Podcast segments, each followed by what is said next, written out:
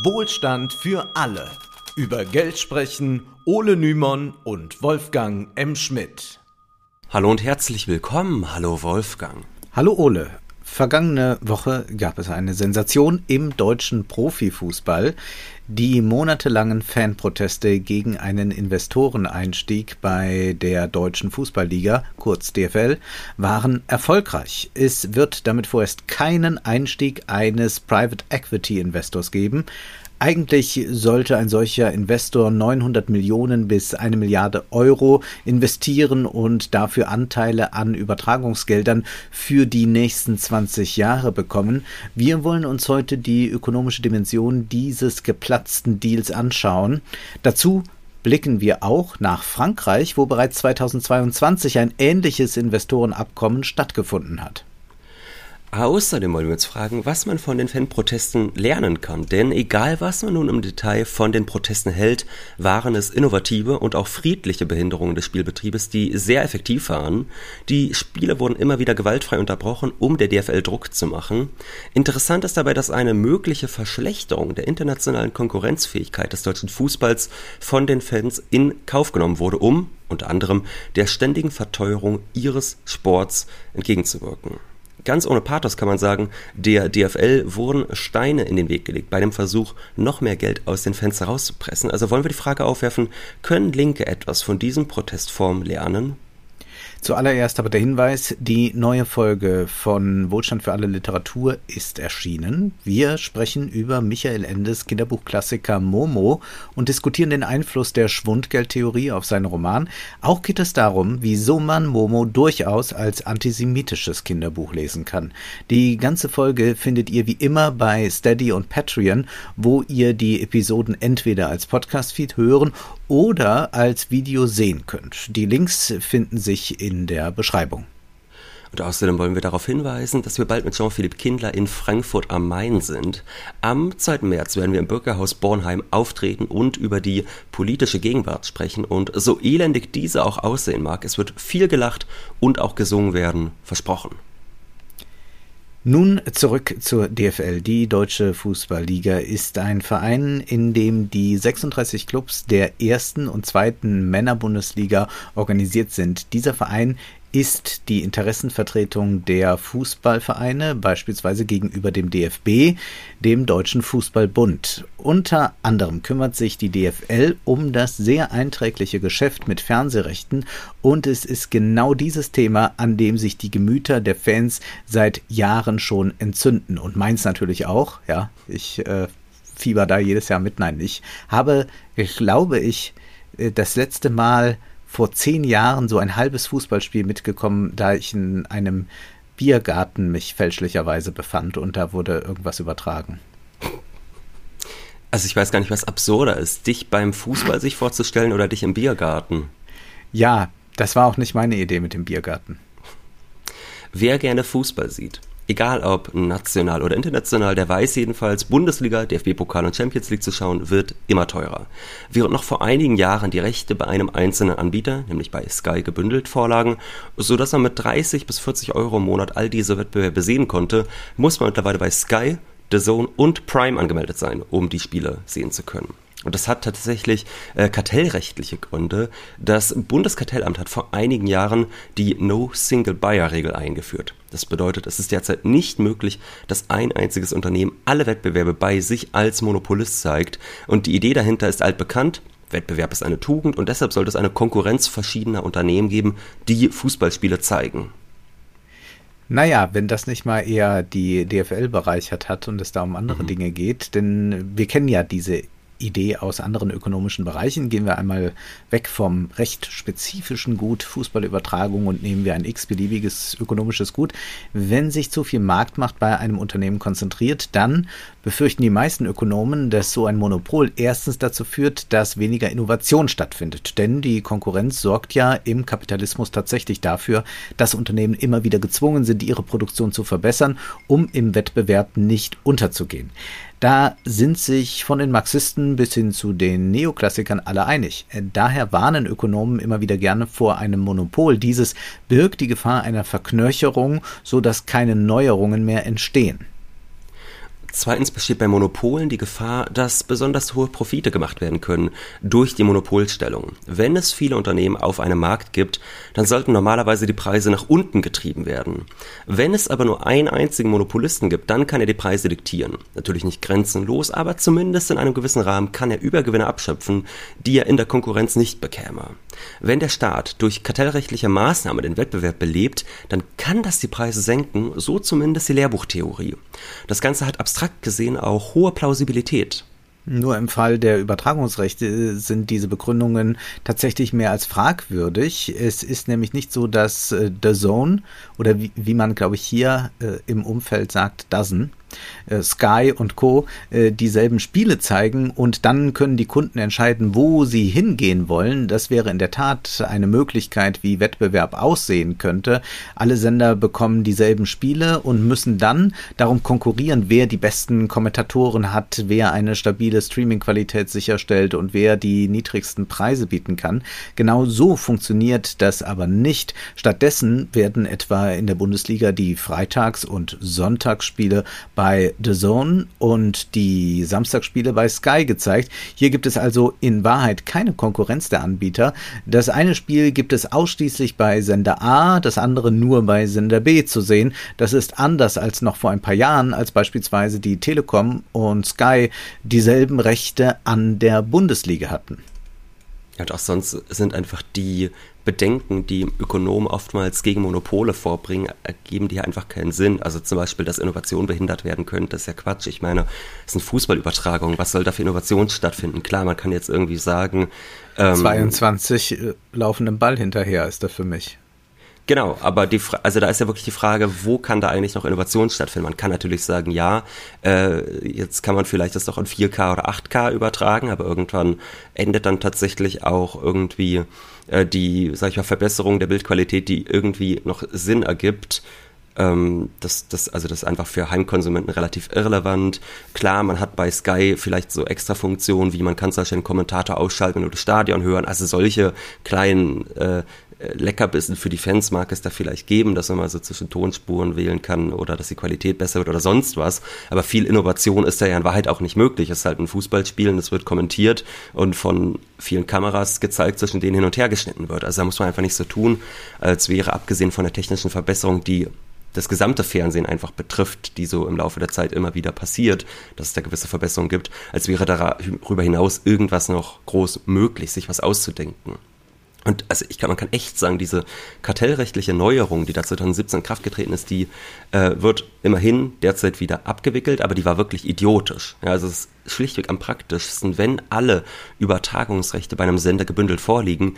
Das Einzige, was diese Regel produziert hat, ist eine Vielzahl an Abonnements, die Fußballfans nun abschließen müssen, um ihren liebsten Sport sehen zu können. Ja, wenn du das mal ja. vielleicht für denjenigen, der jetzt kein Abo abgeschlossen hat, äh, hm. skizzieren kannst. Also ich als Filmfan habe ja auch schon das Problem, dass ich, wenn ich alles sehen will, über was man so spricht, äh, Wow brauche und, äh, und mhm. Apple und Disney Plus und Netflix und Amazon Prime.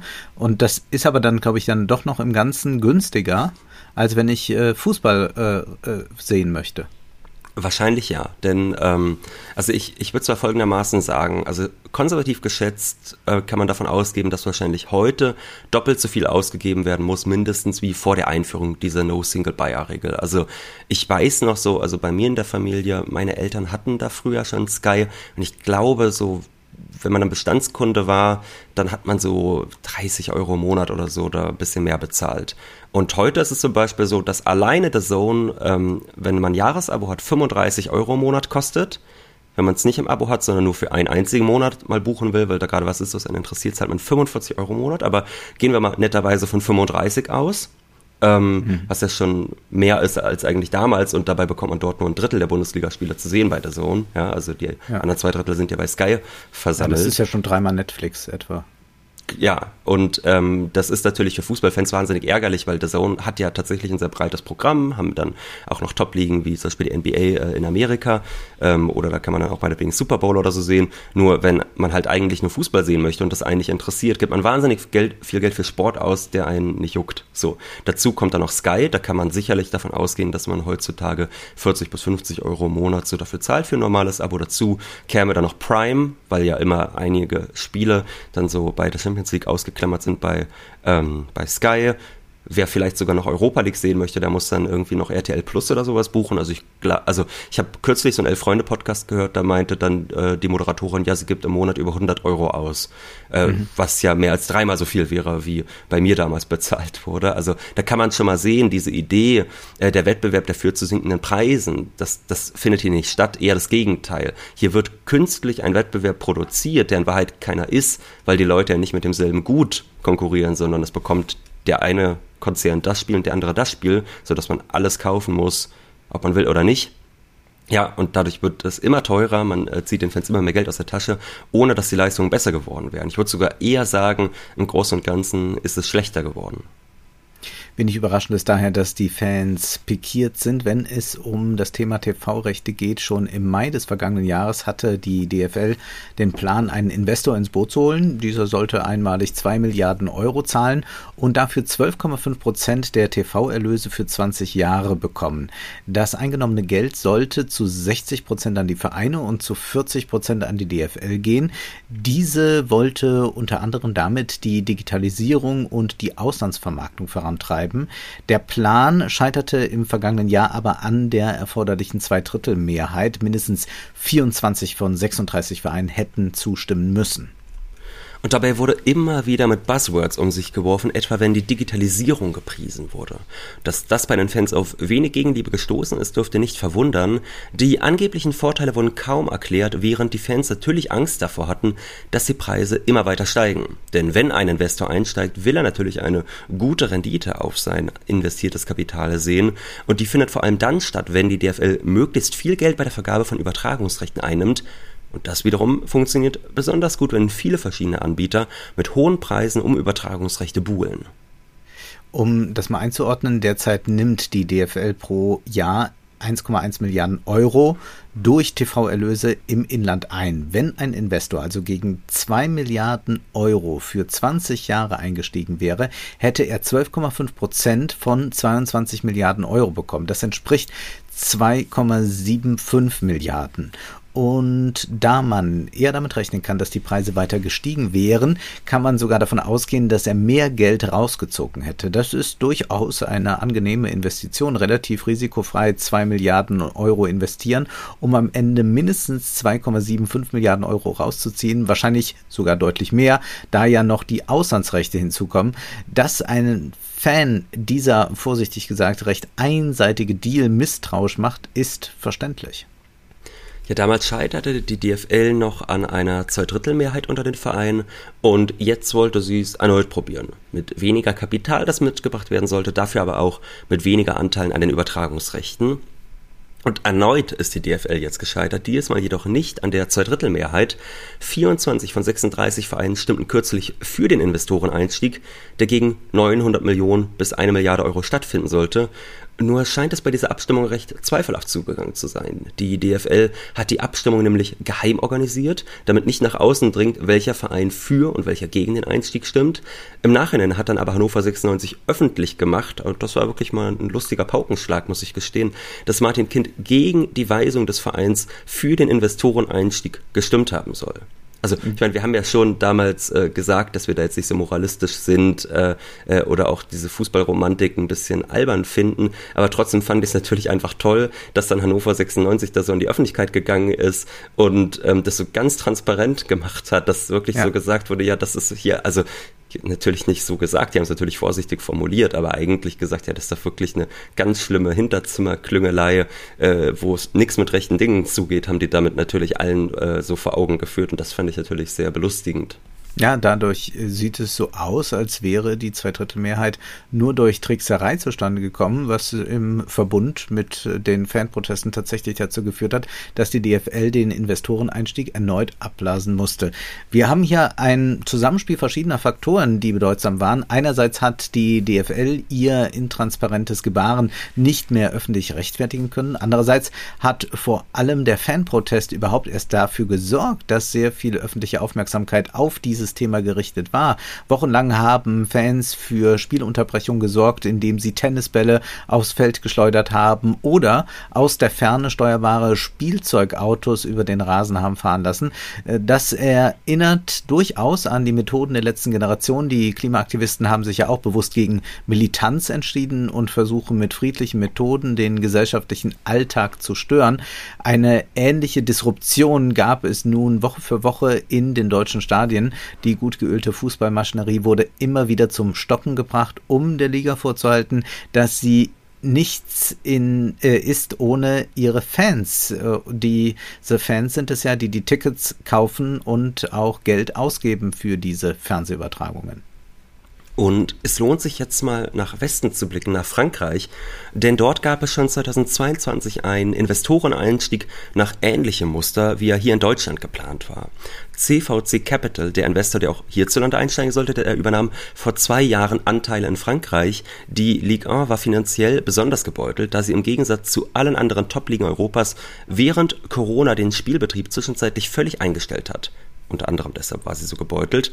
Und deshalb war sie dringend auf Finanzspritzen angewiesen. Das war zumindest die Rechtfertigung des Investorendeals, auch wenn einige Clubmanager danach sagten, nee, das hätte man vielleicht auch doch anders über die Bühne bekommen äh, und die Clubs retten können. Und dieser Deal, der hier gemacht wurde, ist schier unglaublich, gerade wenn man das jetzt mit dem vergleicht, was hier in Deutschland noch im Raum stand. Denn in Deutschland war es ja so, da wurde eine Begrenzung auf 20 Jahre vorgesehen und da hat man dann gesagt, ja, 900 bis eine Milliarde, äh, oder, oder an, ursprünglich hieß es ja tatsächlich 2 Milliarden für äh, 12,5 Prozent. Und hier hat man gesagt, CVC bekommt in Frankreich für gerade einmal 1,5 Milliarden, dauerhaft 13 Prozent an den Vermarktungserlösen. Und wir sprechen hier von einem Vertrag ohne zeitliche Begrenzung das heißt also nicht wie in Deutschland 20 Jahre, sondern wirklich für immer. Also einmal 1,5 Milliarden Euro investiert und dann bekommt man permanent 13 Prozent. Das ist ein lächerlicher Betrag für derart viel Profit. Für die Vereine kommt das Ganze mittel- und langfristig eher einer deutlichen finanziellen Verschlechterung gleich. Zwar wurde die Liga angeblich durch die Finanzspritze gerettet, dafür muss die Ligue 1 nun deutlich höhere Einnahmen durch Übertragungen erzielen, damit die Vereine nicht am Ende des Tages weniger Geld bekommen als zuvor ohne Investor. Dazu kommt die Ungleichverteilung der TV-Einnahmen, die auch in Deutschland immer wieder angeprangert wird. Während etwa geplant war, dass Paris Saint-Germain 200 Millionen Euro bekommt, bekamen die Aufsteiger nur 0,75 Prozent dieser Summe. Die Verteilung sollte also diejenigen Vereine übervorteilen, die ohnehin schon übermäßig finanzstark sind. Und wenn man sich dieses Negativbeispiel so ansieht, dann versteht man in der Tat die Aversion vieler deutscher Fußballfans gegen einen Investoreneinstieg. Die Vorteile sind recht überschaubar. Warum es besser sein sollte, einen Investor ins Boot zu holen und ihm 12 oder 13 Prozent zu geben, als wenn man einfach als Liga einen Kredit aufnimmt, das ist niemandem zu vermitteln. Und ich muss auch sagen, ich kann mir schlecht vorstellen, dass die DFL das nicht hinbekäme. Also ich meine, wir sprechen hier immerhin von einem Verein, der die 36 äh, großen äh, Profivereine Deutschlands repräsentiert, also dass man da nicht mal so einen Kredit von einer Milliarde Euro für 20 Jahre bekommt, weiß ich nicht, kann ich mir jetzt auch nicht so vorstellen, dass es daran scheitern würde. Die Begründungen noch dazu, warum die äh, Liga ähm, ähm, dieses Geld bräuchte. Ja, die haben hohe Zinsen. Ja. Das ist natürlich da auch ein Problem für die. Das stimmt, aber die, äh, hohe Zinsen, das stimmt natürlich, aber das ist ja nun immer noch wahrscheinlich wenig im Vergleich dazu, dass man 13 Prozent der ähm, TV-Erlöse einem Investor mhm. die ganze Zeit gibt. Also das kann ich mir nicht vorstellen, dass man da am Ende besser dasteht, als wenn man das bei einem relativ konventionellen äh, Zinsfuß irgendwie abstottern müsste. Und auch diese Begründung, warum man das Geld überhaupt braucht, also es war auch sehr fragwürdig mit Digitalisierung und sowas oder damit man noch im Ausland äh, die Bundesliga besser äh, verkauft bekommt. Wir haben in Folge 206 schon erklärt, dass Profifußball eigentlich nur als kapitalistischer Wahnsinn denkbar ist. Also dass Sportler Millionen bekommen und dass das Getrete gegen einen Ball Milliarden Menschen weltweit gezeigt wird. Das ist nur in einer Marktwirtschaft vorstellbar. Und dennoch muss man festhalten, es ist nicht gut nachgewiesen worden von Seiten der DFL, dass es sich um eine aus kapitalistischer Sicht rationale Entscheidung gehandelt hätte, einen Investoren ins Boot zu holen. Also wenn man sich den Fall Frankreich ansieht, da muss man doch sagen, selbst wenn man den Fußball als Investment betrachtet, ist eine solche Konstruktion nicht unbedingt zweckrational. Von daher muss man den Fanprotest gar nicht unbedingt als fundamentale Kritik an der Kommerzialisierung des Fußballs verstehen. Man kann ihn durchaus auch als immanente Kritik lesen, frei nach dem Motto, wir wissen, dass das hier ein Geschäft ist und wir akzeptieren diese Regeln, aber wir sehen nicht ein, immer mehr Geld für dieselbe Leistung zu zahlen, während unsere Vereine kaum etwas davon haben. Wenn man sich einmal davon freimacht, diese Proteste gleich als großen antikapitalistischen Aufstand anzusehen, dann bekommt man einen deutlich realistischeren Blick. Der Protest galt nicht der Kommerzialisierung schlechthin, sondern einer bestimmten Aus Ausprägung des kapitalistisch organisierten Fußballs. Dass einige Ultra-Fanszenen eher links sind und auch darüber hinaus die Kommerzialisierung des Sports kritisch beäugen, sollte darüber nicht hinwegtäuschen. Dennoch ist eines bemerkenswert. Die Fans haben die oftmals beschworene Konkurrenzfähigkeit des deutschen Fußballs schlichtweg ignoriert oder als zweitrangig behandelt. Immer wieder hieß es ja, der deutsche Fußball, der könnte nun international den Anschluss verlieren. Und in der Tat kann das ja sein. Also wenn die Möglichkeiten aus den Fans noch die letzte müde Marke herauszupressen in Deutschland eingeschränkt werden, werden sich Investoren beispielsweise weiter eher in Großbritannien umsehen, wo das Ganze noch viel stärker ist als hierzulande und wo sich kaum noch jemand Stadionkarten leisten kann, der vor 20 Jahren in der Kurve stand. Das heißt, die Fans haben die internationale Wettbewerbsfähigkeit des deutschen Fußballs für nachrangig hinter ihrem liebsten ein Hobby erklärt und zumindest in dieser Hinsicht kann man dem Ganzen etwas Progressives abgewinnen. Immer wieder hört man ja von Politikern, dass die Menschen bitte sehr jede Zumutung ertragen sollen, um die Konkurrenzfähigkeit des Wirtschaftsstandorts Deutschland zu sichern. Dann fallen Sätze wie jetzt ist nicht die Zeit für eine Lohnerhöhung oder jetzt ist nicht die Zeit für eine Arbeitszeitverkürzung. Denkt an den Standort Deutschland. Und leider lassen sich die allermeisten Bürger dieses Interesse des Kapitals als ihr eigenes verkaufen, anstatt ihr ökonomisches Interesse selbst wahrzunehmen. Die Fans haben sich nun einmal anders verhalten. Tja, sie nehmen in Kauf, dass der deutsche Fußball im internationalen Vergleich weniger Geld bekommt, was natürlich mittel- und langfristig auch dazu führen kann, dass hier weniger hochklassiger Fußball zu sehen ist, weil man dann beispielsweise gewisse Spieler nicht mehr einkaufen kann. Ja, also es muss wirklich auch klar sein, dass der Investoreneinstieg in der DFL ja eh nur ein Türöffner Öffner gewesen wäre für eine weitere Finanzialisierung des mhm. Sportgeschäftes. Also so wie der Deal jetzt abgeschlossen werden sollte letztlich, also diesen 900 bis äh, äh, eine Milliarde Euro, 900 Millionen bis eine Milliarde Euro und dafür ja deutlich weniger als die ursprünglich angedachten 12,5 Prozent. Es wäre ja noch ein verhältnismäßig moderater Einstieg gewesen, aber es sollte natürlich so ein Wegbereiter sein, um deutlich mehr Geld in die deutsche Liga, in den deutschen Fußball zu pumpen. Und da wurde der DFL wieder einmal einen Strich durch die Rechnung gemacht, was aber auch bedeutet, dass sich, du hast es eben gesagt, die großen Stars in Zukunft woanders ansiedeln könnten. Also wenn man jetzt vielleicht mal wirklich ähm, weggeht von so den ganz großen Vereinen, ähm, also jetzt zum Beispiel Bayern kann natürlich immer noch 100 Millionen für Harry Kane zahlen, so, aber ansonsten äh, wird es dann vielleicht bei den anderen Vereinen tatsächlich immer schwieriger äh, in Zukunft. Aber das nehmen die Fans ja dann auch gerne hin, weil sie ohnehin nicht primär daran interessiert sind. Also wer Fan ist vom FC, von Borussia Mönchengladbach, von Kaiserslautern, Bremen, was auch immer, von all diesen Kultvereinen, da geht ja erstmal eh nicht für Weltklasse-Fußball ins Stadion, sondern, sondern aus identifikatorischen Gründen. Die kann man zwar dämlich finden, wie wir das schon in Folge 206 erklärt haben, das auch aus gutem Grund. Dennoch ist es interessant, dass die Alternativlosigkeit der Kommerzialisierung hier radikal in Frage gestellt wird. Die Fans akzeptieren es, im internationalen Wettbewerb abgehängt zu sein, wenn sie dafür ihren Lieblingsverein noch sehen können. Nun wollen wir aber nicht zu viel loben, denn gleichzeitig hat es auch etwas Absurdes. Die meisten Deutschen lassen sich, äh, wie bereits erwähnt, die angebliche Alternativlosigkeit ihrer Verarmung permanent einreden. Sie gehen 40 Stunden die Woche arbeiten, um andere reicher zu machen, dann 50 Prozent ihres Lohnes an Vermieter abzudrücken. Alle Zumutungen, die damit einhergehen, der körperliche und der psychische Druck, all das wird als quasi Gott gegeben akzeptiert. Aber wenn dann der Freizeitspaß zu teuer werden droht, dann werden alle zu glühenden Antikapitalisten.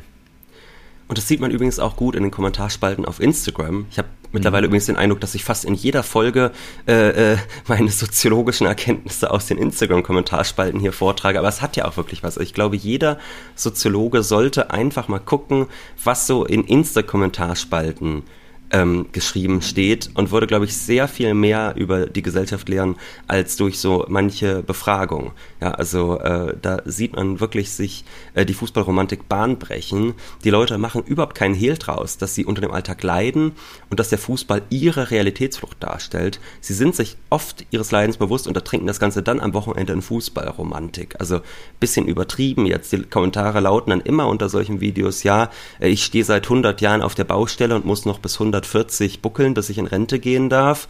Äh, ich kann kaum noch gerade gehen und stehen. Aber am Fuß, äh, am Wochenende, da kriege ich Pippi in den Augen, wenn ich den Millionären zujubeln darf. Also so es sind mhm. dann eigentlich immer diese Kommentarspalten. Ähm, und erst wenn das Opium des Volkes ihnen genommen werden kann, dann begehren diese Leute auf. Ich fand es schön, Nico Heimer von Calcio Berlin, der sagte in einem Video, das, was da passiert ist, ist nichts anderes als in meinen Augen der erfolgreichste soziale Protest, an den ich mich außerhalb von Fußball in Deutschland in den letzten 10, 15 Jahren erinnern kann. Und ganz ehrlich, das stimmt wahrscheinlich, also komplett unironisch, das ist sicherlich wahr, ist aber auch wirklich hochnotpeinlich, also wirklich ein Armutszeugnis für ein Land, dass man sich all diese Verarmung bieten lässt und dann hier den Antikapitalisten entdeckt. Ja, das ist die, die letzte rote Linie, die offenbar nicht überschritten werden darf. Und sonst macht man aber alles mit, wird man sich noch äh, diktieren lassen, äh, wie viel Dienstpflichtsjahre man ableisten muss äh, für, für weiß ich nicht was, ja, ja für Eva Hügel. Also es ist, es ist, es ist so erstaunlich und ich meine, das ist, glaube ich, auch äh, daher rührt, also erstmal interessiere ich mich für Sport sowieso nicht, ähm, mhm. aber daher rührt, glaube ich, auch meine große Abneigung gegenüber dem Fußball, dass äh, mir das aus ideologiekritischer Perspektive ähm, schon, äh, schon mit 14, 15 äh, ein Graus war, wenn ich das immer in, äh, bei den Klassenkameraden da so gesehen habe. Und dann hat sich das irgendwann auch noch mit so einer, mit so einem neuen fröhlichen Patriotismus gedrängt. Also mir war, mir waren diese Leute immer ähm, unaufgeklärt, äh, also äh, eigentlich äh, äh, religiös verblendet äh, kamen die mir vor. Insofern äh, hat sich das bei mir gehalten, wer äh, da natürlich auf Distanz zugeht und will dann nur dieses Spiel da genießen, da sehe ich immer noch keinen Sinn drin, da ist ja auch da gar keine Fortschritt oder so gibt. Man spielt halt jedes Mal wieder von neuem und guckt, wer mehr Bälle da ins Tor bekommt. Aber gut, das ist dann nochmal so eine eigene Geschmackssache. Meine Sache wäre es nicht. Ähm, wir haben ja eben diesen Vergleich gezogen zur letzten Generation. In beiden Fällen wird hier mit friedlichen, innovativen Mitteln für Unterbrechung des Alltagsgeschäftes gesorgt, um auf etwas aufmerksam zu machen und beiden Protesten ist auch ein gewisser linker Einschlag nicht abzusprechen. Äh, bemerkenswert ist aber, wie unterschiedlich auch darüber berichtet wird. Ja, wenn man sich die Fernsehbilder ansieht äh, bei den äh, Klimaprotesten, dann sehen wir die Wut der arbeitenden Klasse, ja, die Lkw-Fahrer, die nicht weiterkommen und äh, seht her, was die Klimakleber diesen äh, antun. Und äh, hier ist es aber jetzt anders. Also bei diesen Protesten, da wird eher so, ja, so eine Fußballromantik heraufgeschworen ja. und wird gesagt, ach toll, äh, wie die innovativ da ähm, einfach äh, rote äh, Karten zeigen, äh, während die letzte Generation auf die generelle Schädlichkeit dessen, was wir Alltag nennen, hinweist und dafür von allen gehasst wird, kämpfen die Ultras mit ähnlichen Mitteln dafür, dass das Opium des Volkes billig zu bleiben hat und ernten dafür sehr viel Anerkennung. Ja, und wahrscheinlich auch genau von den Leuten, die man dann im Fernsehen sieht. Ne? Also ich meine, man denke nur an diese großartigen äh, Bild-TV-Berichte so von irgendwelchen Lkw-Fahrern, ähm, ja. die dann noch kurz davor sind, da die äh, von der letzten Generation zu vermöbeln. Und äh, du weißt ganz genau, also der regt sich jetzt auf, dass er nicht zur Arbeit kommt, aber wenn der Chef dann am Ende nochmal sagt, jetzt nochmal zwei Überstunden, bitte, dann buckelt er. Und dann wird ja. er da nicht rummeckern, dass, dass, dass der Tag irgendwie länger dauert. Dass er zwei Stunden zu spät kommt, ja. Ja, genau, so, das, das ist, das ist, darüber ärgert man sich, aber dann nicht über die Über, also, und das ist einfach so ganz typisch. Und ich finde, man kann das Ganze hier wirklich mal so als einen kleinen Gradmesser dafür nehmen, wie geschwächt die deutsche Arbeiterbewegung ist. Es wäre ja so viel möglich, wenn sich die Bevölkerung mal ähnlich innovative Methoden für den Arbeitskampf überlegen würde, wie die letzte Generation oder auch die Fußballultras. Davon ist aber nichts zu sehen, vor allem aufgrund dessen, weil die Leute sich überhaupt nicht mehr als Arbeiter mit einem eigenen Interesse verstehen. Ja? Also das, wo, wo es bei Marx heißt, die müssen von der Klasse an sich zur Klasse für sich werden. Also sie sind so oder so eine Klasse und sie müssen sich dessen aber auch bewusst werden, um für ihr Interesse einzustehen. Das hat man überhaupt nicht mehr in diesem Land. Es wird gespurt und gefolgt. Naja, und zugleich hat man ja mit dem Verein äh, eine eigene Klasse und äh, da ja. gibt es ja einen Klassenfrieden. Also da ist ja, da steht man ja als äh, Fan, der äh, sich kaum noch die Stehkarte leisten kann, eigentlich Seite an Seite mit Uli Hoeneß. Also das ist ja, ja. alles eins. Ja, ja, äh, ein, äh, Twitter-User äh, schrieb irgendwann mal, äh, wenn man Samstag in der Kurve steht und vom Facharbeiter bis zum Millionär gemeinsam Eisern Union grüllt, dann lebt man eine widerliche Abstraktion. Und das ist natürlich wirklich ja. genau das. Also das kann man nicht äh, anders sagen. Und ich fand das auch so schön. Ähm, Im Elf-Freunde-Podcast, da sagte dann auch der Moderator, ja, ähm, dieser Fan-Erfolg, der sei ein, Zitat, super Prozess für das demokratische Bewusstsein in diesem Land. Also weil quasi gegen diese intransparente Hinterzimmerklüngelei der DFL vorgegangen wurde und dem Profitinteresse eine Grenze gesetzt wurde. Aber ich würde ihm eher entgegnen, naja, eigentlich ist es umgekehrt, denn jetzt kann man wunderbar sehen, wie in allen essentiellen Lebensbereichen kein vergleichbares Aufbegehren stattfindet. Es ist jetzt nicht so, dass man sagt, es ist jetzt der Startschuss und dann sagen die Leute auf einmal, wir wollen hier Wirtschaftsdemokratie oder so, sondern die lassen sich halt weiterhin den Rotz bieten. Dementsprechend zwiespältig sehen wir diese Proteste. Einerseits zeigen sie, was alles ginge, wenn man dem Kapital Steine oder Tennisbälle in den Weg legen will. Wir können sehen, dass man den Logiken der Kommerzialisierung durchaus Grenzen setzen kann und auch, dass man sich der Alternativlosigkeit des Wettbewerbs entgegenstellen kann, wenn mehr Arbeiter das beherzigen würden und erkennen würden, dass sie mit dem Verweis auf die internationale Konkurrenzfähigkeit Deutschlands nur dazu gebracht werden sollen, ihr ökonomisches Interesse zurückzustellen, dann wäre schon viel gewonnen. Andererseits ist genau das nirgends ersichtlich. Das antikapitalistische Gefühl tobt sich dann doch bloß in der Kurve aus. Allzu euphorisch sollte man also ob des Fanerfolges nicht sein. Nun ist aber erst einmal Schluss für heute, denn Zeit ist Geld. Prosit. Das war Wohlstand für alle. Ihr könnt uns finanziell unterstützen über paypal.me-ole und Wolfgang oder über die in der Beschreibung angegebene Bankverbindung. Herzlichen Dank.